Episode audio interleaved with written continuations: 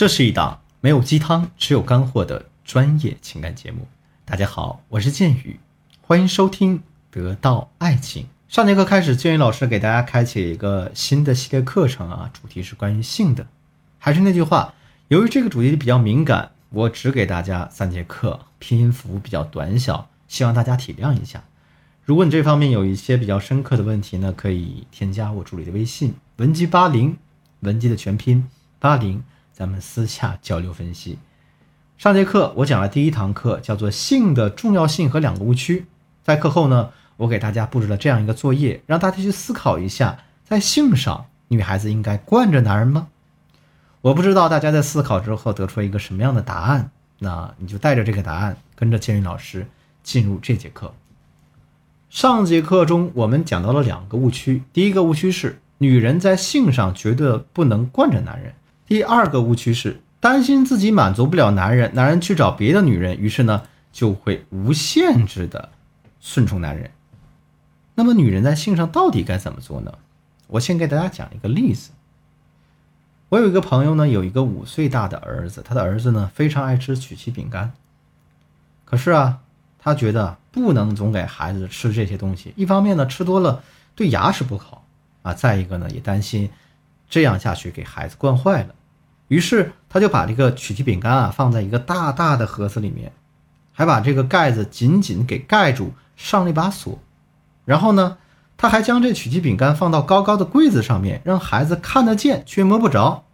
他说啊，等孩子做了好事情，比如说在学校受到了表扬，或者考了好成绩，再或者跟小朋友分享东西了，他才会拿出这个盒子，打开盖子去奖励孩子曲奇饼干。所以啊。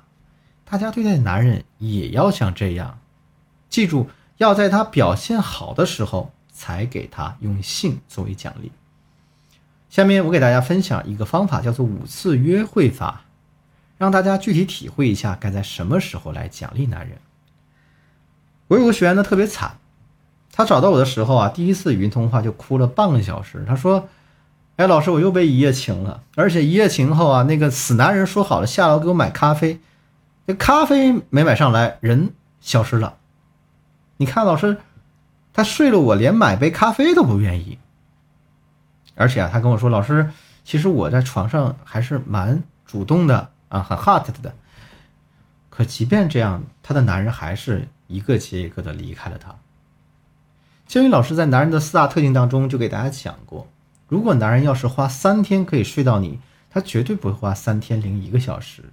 更何况是呢？他已经睡到你了，为什么还要花钱给你买咖啡呢？好在这个姑娘清醒了，她告诉我说：“老师，我不会再用自己是运气不好啊，才会碰到渣男这样一种谎言来自欺欺人了。啊，为什么别人没有碰到渣男，我总是碰到呢？我相信这肯定是有我的原因的。所以啊，能够想到这一点，证明这个姑娘是真心诚意改变自己的。于是我给她制定了这样一套方案，叫做五次约会法。”通过前期的一些学习和改变，他遇到了一个他认为比较满意的男人。他说：“老师，我很喜欢他。今天晚上我们见面了，你说我该怎么表现呢？”我告诉他：“如果他晚上要送你回家，你一定不要拒绝。但还有一点就是，要让他为你开车门。等他把你送到小区楼下的时候，你要礼貌性的谢谢他，然后转身离去。”他觉得非常奇怪，说：“老师，为什么我非得让男人给我开车门呢？”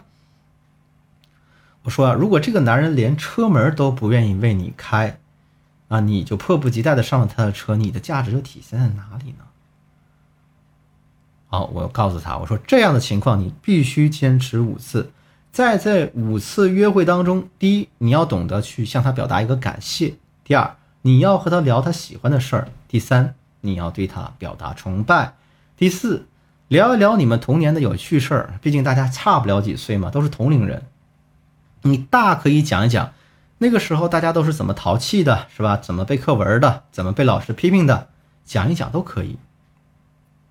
结果比较巧的是啊，这个男的原来是我这学员的一个女同事的高中同学。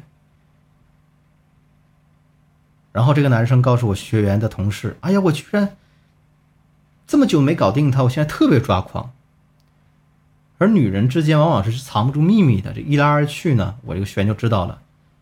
于是他发信给我啊，说：“老师啊，我今天晚上一定要跟他在一起过夜，你看他都生气了。”我听了之后，我就让他稍安勿躁，再去向他同事打听一下详细的情况是什么。事情也是在这里出现了一个转机。其实他的同事只跟他说了前半段，没说后半段。人家男生的后半段其实是呀，这个女孩真不一般，太不寻常了。这句话说明什么？这句话说明了这个男的对我的学员产生了征服欲，因为我的学员拉长了男人对他的这样一个情感投资的预期。所以我让他在第六次约会的时候啊，再开启一个干柴烈火的一个模式。那这个时候你在床上可以表现的主动一点，把你的技巧都用上，给予男人一个特别棒的体验感。完了之后，你要自己主动的把需求感降低下来，不要表现的特别粘人，让男人觉得他把控不住你，但又念念不忘。这样子，这样这个性的使用才是恰到好处。好了，那咱们今天的课程呢，到这就结束了。下节课，建宇老师会为大家分享一些相关的话术，大家千万不要错过。我是建宇，我们下期再见。